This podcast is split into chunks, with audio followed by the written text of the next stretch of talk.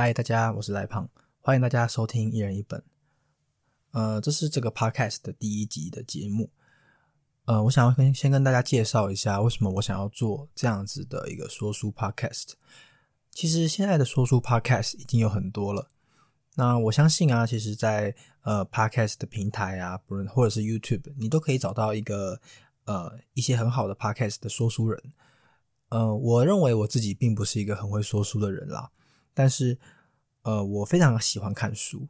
那我也从看书的过程中得到很多的知识。呃，可是说，我觉得看书啊，如果只是输入而没有输出的话，其实我会觉得很可惜。那其实另外一个原因是因为，呃，我其实非常喜欢去书店看书。那在书店看书的过程中啊，我会挑选我喜欢看的书。我挑选书的方法是看书名。还有看他的书皮漂不漂亮，然后再来看他的书背的介绍。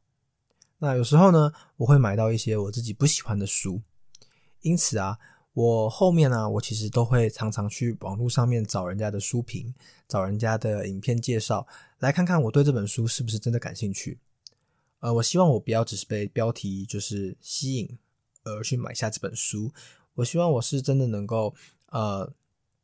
已经确定我对这本书有兴趣了，我再来买这本书。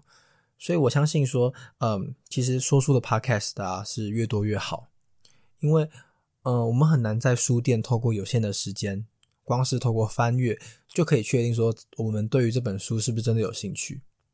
很多时候啊，我们可能会买下一本我们没有兴趣的书，那另外有些时候啊，我们可能会错过一些呃我们有兴趣的书，但是我们以为我们没有兴趣。因为啊，其实很难透过就是站在书店的短短十分钟，我们就可以知道说啊，我对这本书有兴趣。好，所以说，呃，现在这是一个快节奏的社会啊，其实看书本身就是一件呃很呃奢求的事情，因为你看书是呃你需要花很多时间的。那看书这件事情本身就已经是一个奢求了，那如果看错书，那岂不是超呕的吗？对不对？呃，所以说啊，我希望就是能够透过我自己也来做一个说书的频道，然后来跟大家分享说，哎，我有兴趣的书。那也许我讲的不够好，也许我讲的不够清楚。那如果我的就是在讲话的过程中啊，那也许有些卡顿，或者说卡住、打结、吃螺丝，我希望大家就是给给我一点包容吧，就是。呃，我我希望可以跟大家分享书籍的知识，那我也还在学习怎么样好好的把呃书上的东西讲出来。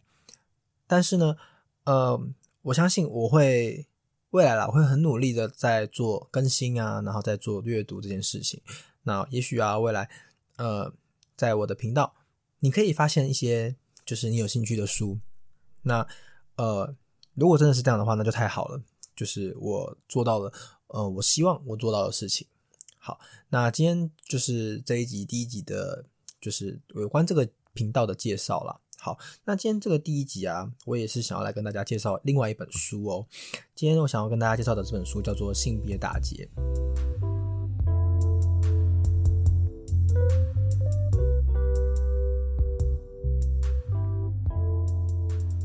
好，性别打劫，拆拆除父权违建。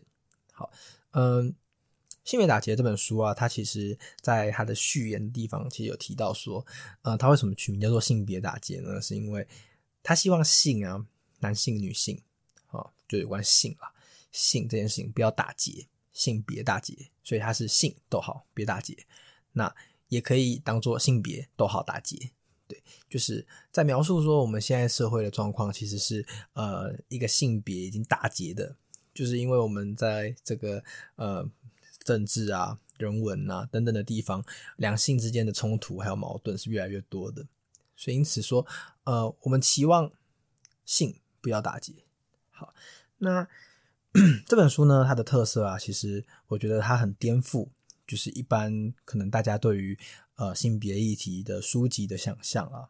哦，嗯，我想啊，就是很多的性别议题的书籍啊，呃，在描写的东西其实就是嗯。女性作为受害者的视角，或者说男性作为受害者的视角，很难有一本书，它是很没有偏颇的去带出说男女都是受害者这样的一个视角。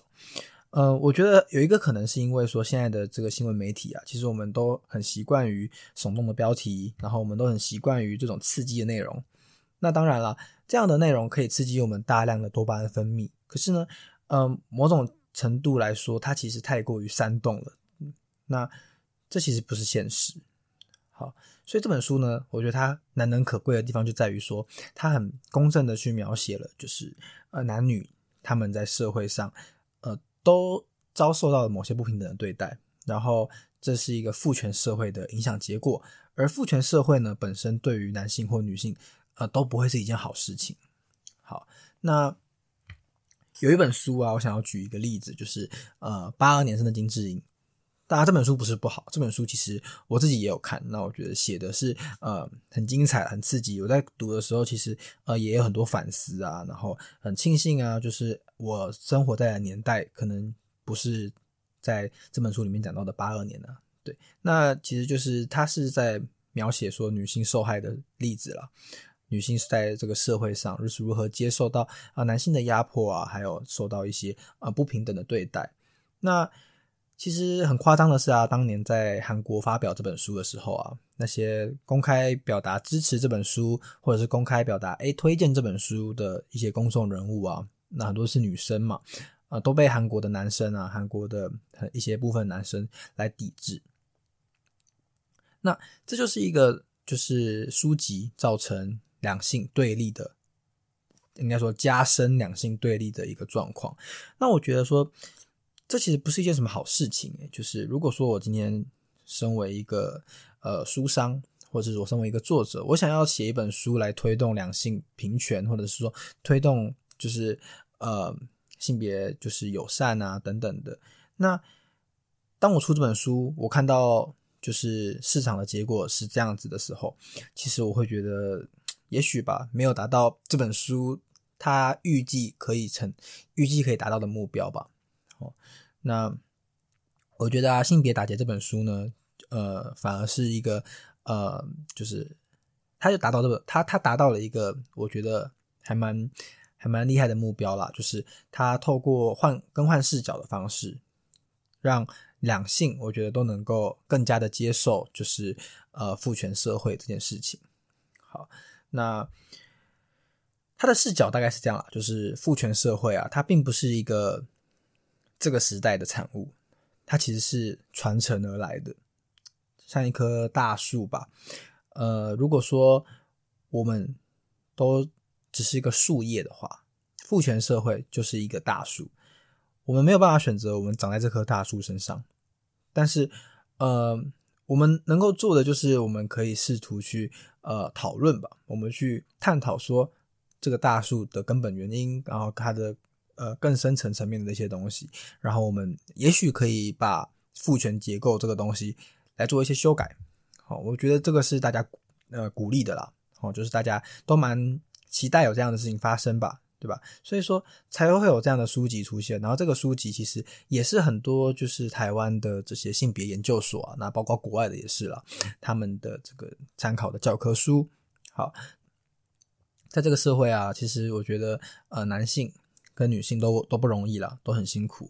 那我觉得想要跟我想我想要强调的事情，其实就是呃，这本书啊，它告诉我们，就是男性要扮演的角色，也许是可以各式各样的。哦，但是男性并没有一定要当女性的敌人啦。好，只要我们能够知道这一点，那我觉得在探讨两性平权啊，或者是呃探讨女权的推动的时候，呃，都可以更加没有阻力，更加没有啊性别对立这种事情发生。好，那我们要来讲到就是父权这个社会啊，我们应该把这个父权这个社会拆解开来看。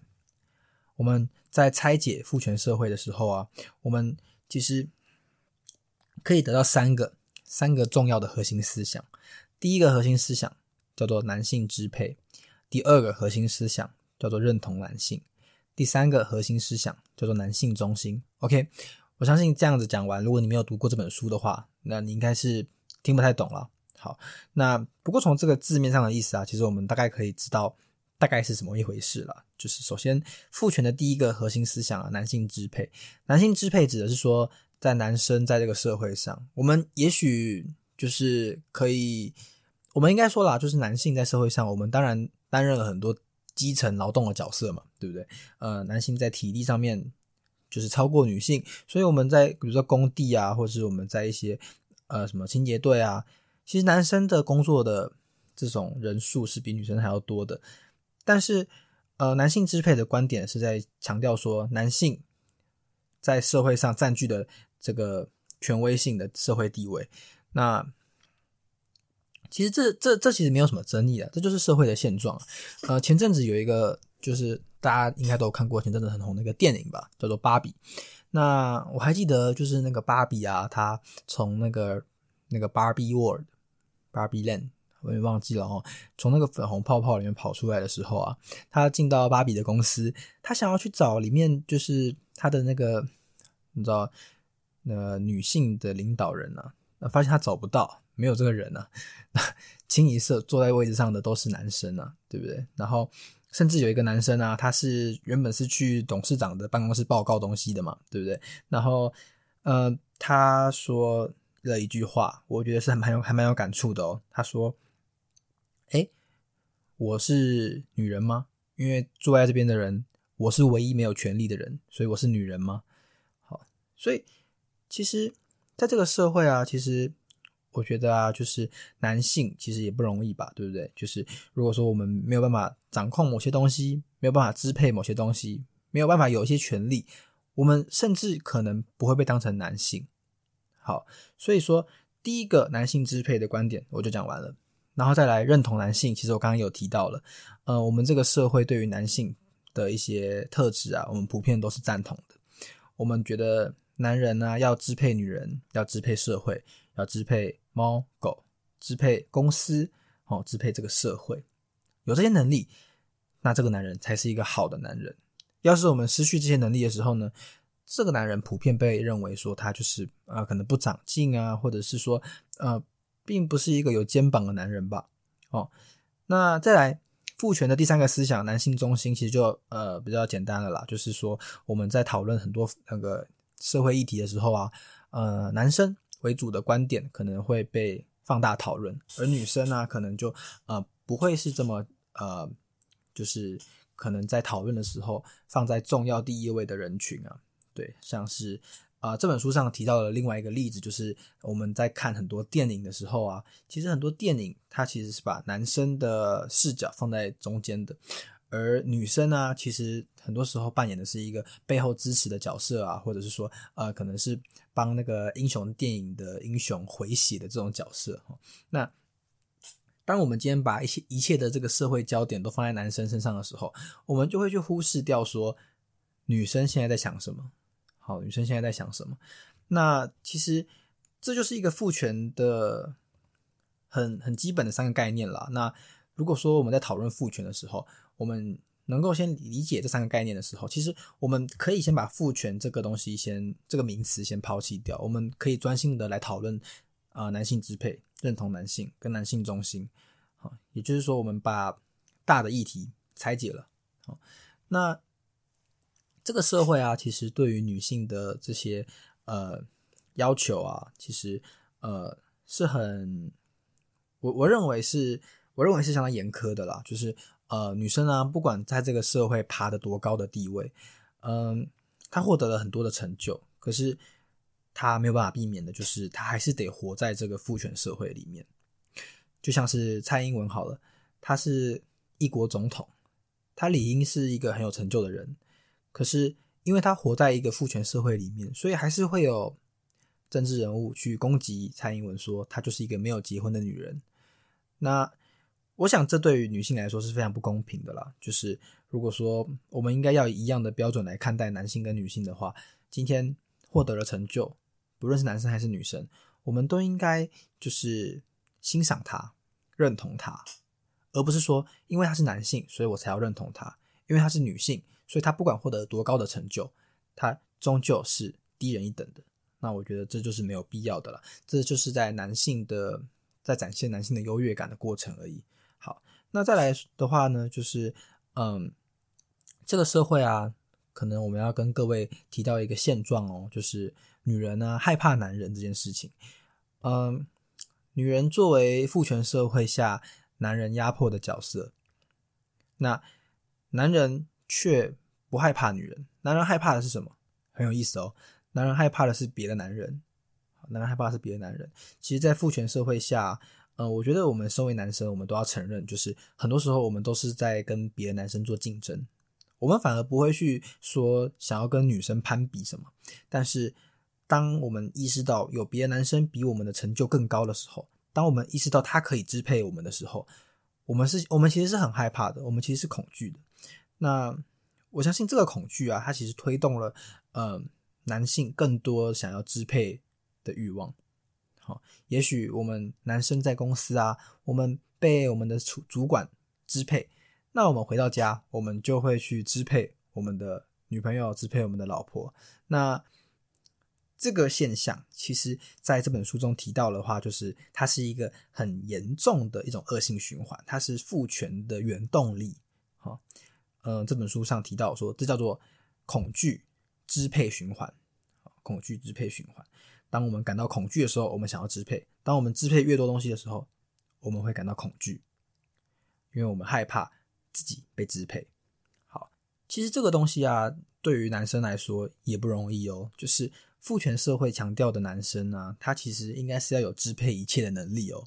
那实际上这个事情可能吗？不可能嘛，对不对？我们不是英雄，我们不是超人，我们没有超能力，我们只是人，所以。当我们没有办法支配一切东西的时候，我们的自尊心势必会受损的。这个自尊心受损，我们只能够挖东墙补西墙，透过支配另外别的东西，我们来满足我们身为男性应该要有的这个男性认同、认同男性的这个现象。那显然啦，在我刚刚提到这些东西的最后啊，我们可以得到一个结论，就是说父权体制啊，其实就是男生跟男生搞出来的。而女性在父权结构、在父权体制这件事情上，女生是没有什么决定权利的。好，嗯，简单来说，女生就变成是一个筹码了啦。好，在父权的制度之下，其实呃，我们在追求权利的过程啊，我们其实都会忽视掉一点，就是呃，权利到底存不存在？什么叫权利啊？是支配一家公司，还是支配一个国家，还是支配一个地球？还是支配一个宇宙，那显然的嘛，你越去后，你越去支配，你就会发现说，其实有越多东西是你支配不到的。所以说，权力这个东西，或许它根本就不存在，上帝才有权利存在这个社会的是权力的禁足，而且啊。在权力的禁足的过程中啊，男生其实是慢慢慢慢的去，我们用现代一点的语言啦，黑化，男生黑化了，你知道吗？男生呢，他在这个社会被鼓励要去控制东西，可是啊，控制东西，我们不可能去控制一个跟自己一样的东西嘛，我们不可能去控制控制自己。好，就算说我们呃常常在讲的控制自己，其实也是把自己做分割来去控制那个不受控的自己。好，那。所以说，呃，在这本书上提到说，男生要去控制东西的时候，其实是要把男生想要控制的那个东西去关联化。好，在这本书上提到的，呃，英文呢叫做 disconnect，把它的连接去断，打断这个连接。唯有当我们控制的这个东西是一个跟我们自己本身完全没有连接的东西的时候，我们才能够很有勇气的、很很敢的去控制某个东西，去支配某个东西。我们在社会上被鼓励将每件事情、每个人都视为他者，以利于我们来控制啊，就是控制这件事情，其实对于男生来说是非常重要的。那也是我这一集希望可以让大家来思考的哈。那最后再讲一个例子了，我觉得这个例子很本身是很有那个教育意义的了，就是性无能这件事情。呃，男人呢达到勃起跟没有办法达到勃起，说真的，这不是男人控制的。嗯，男性能够控制的是思想，思想是可以控制的。可是身体的生理反应，可能是我们没有办法控制的。冷了会发抖，热了会流汗，我们就是在一个单纯的生理反应而已。可是，呃，我不知道大家有没有想过一件事情，就是怎么会有男生是以自己的性能力来做自豪呢？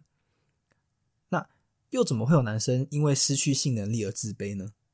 好，所以说这个东西它是现状，这个东西没有什么好讨论的，就是会有男生以自己的性能力自豪，就是会有男生以自己的性能力自卑。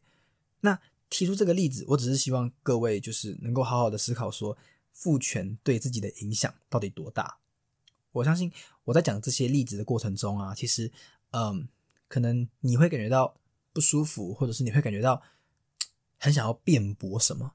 但是我觉得说，当你想要去竞争某一件事情的时候，你想要跟我去做辩论，你你觉得不是这样的时候，尤其是男生了，我想要告诉你们的事情是说，嗯，我希望你们可以先接受这样的概念，就是呃，先把父权。这件事情，呃，接纳起来。唯有接纳某一件事情，你才能够更加的看清这件事情的本质是什么。其实啊，这个社会其实没有什么靠自己成功的男人了。那，呃，其实这句话其实是从这本书上我截取的。呃，不存在靠自己成功的男人。可是啊，可是其实这个社会却有这样的一句话，就是说这个男人啊，白手起家，他靠自己成功了。你懂吗？但是说实在话，这其实是夸饰吧？这其实不可不太可能吧？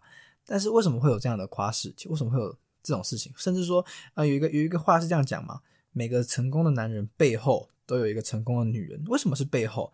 为什么不是手牵手一起成功的？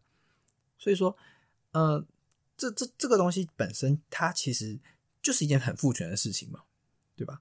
女人所做的这些劳动。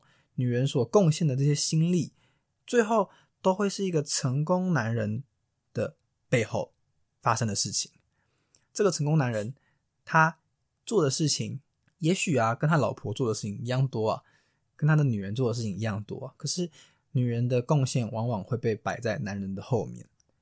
好，所以我希望就是各位听众啊，在听完这一集，其实呃，你们可以去思考一件事情，就是说你的身边。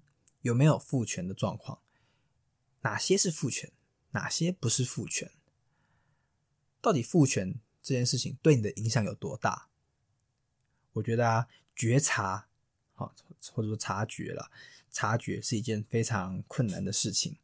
可是唯有先察觉，我们才能够接纳。那唯有接纳，我们才会有心力，我们才会有心思去讨论说某一件事情应该要怎么样去进行。这本书上啊提到一个例子，就是说，呃，很多男生会觉得说，女权议题跟自己本身没有关联，因为很多男生觉得说，呃，自己啊其实去没有去加害女生，自己很尊重女生。那女权议题是女生争取自己的权利，跟男生的权利本身没有什么关联，而男生也并没有，呃，或者说这个男生啦，某些男生可能也会觉得自己根本就没有去压迫到女生。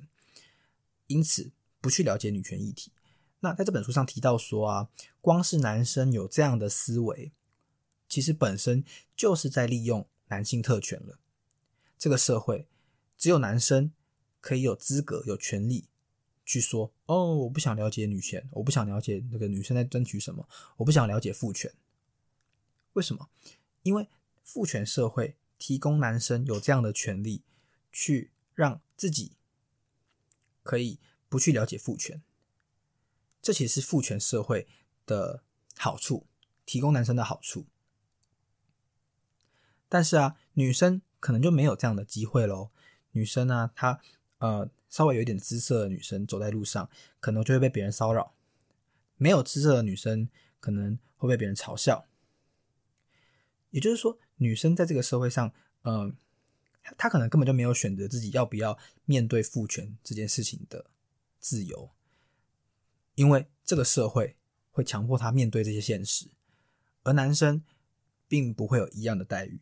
所以，嗯，我相信我们身边都有女人了，就是我们不管是呃有女儿啊，有女生朋友啊，有老婆、妈妈，对不对？那其实我们要去思考的一点是说，呃。自己平常到底有多依赖父权？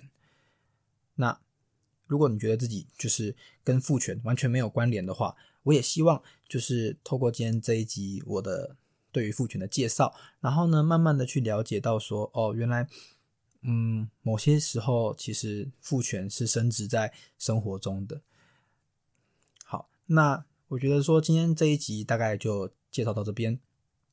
父权啊是一个很很广的议题啦。那呃，说真的，也不是我在这边稍微讲讲就可以讲清楚的东西。嗯，我希望的事情是我能够透过录制 Podcast，让各位听众能够对某些议题感到兴趣，能够对某些书籍感到兴趣。那能够引起你们的兴趣，就是我最大的成功。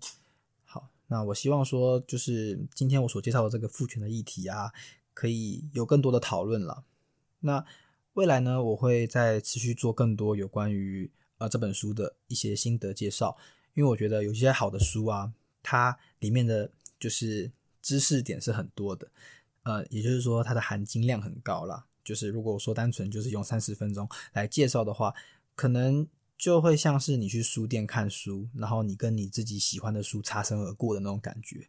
对，我不希望这样的事情发生，所以呃，我希望透过我努力一点，我讲多一点，然后让你能够去更加的了解说，哦，这本书的完整的面相。也许这本书里面有超过三十趴是你有有感兴趣的东西，可是有七十趴你没有兴趣，那我觉得那三十趴确实也是你可以看一看的东西啊，对吧？好吧，那今天这一集我相信就到这边。那如果各位听众愿意，就是让我陪伴你们一起阅读，然后愿意。嗯，可以跟我一起共度这三十分钟的时光的话，呃，我很希望就是各位能够未来啊继续听我的 podcast，然后也给我一些建议吧，好不好？那我是赖胖，那我们就下次再见，拜拜。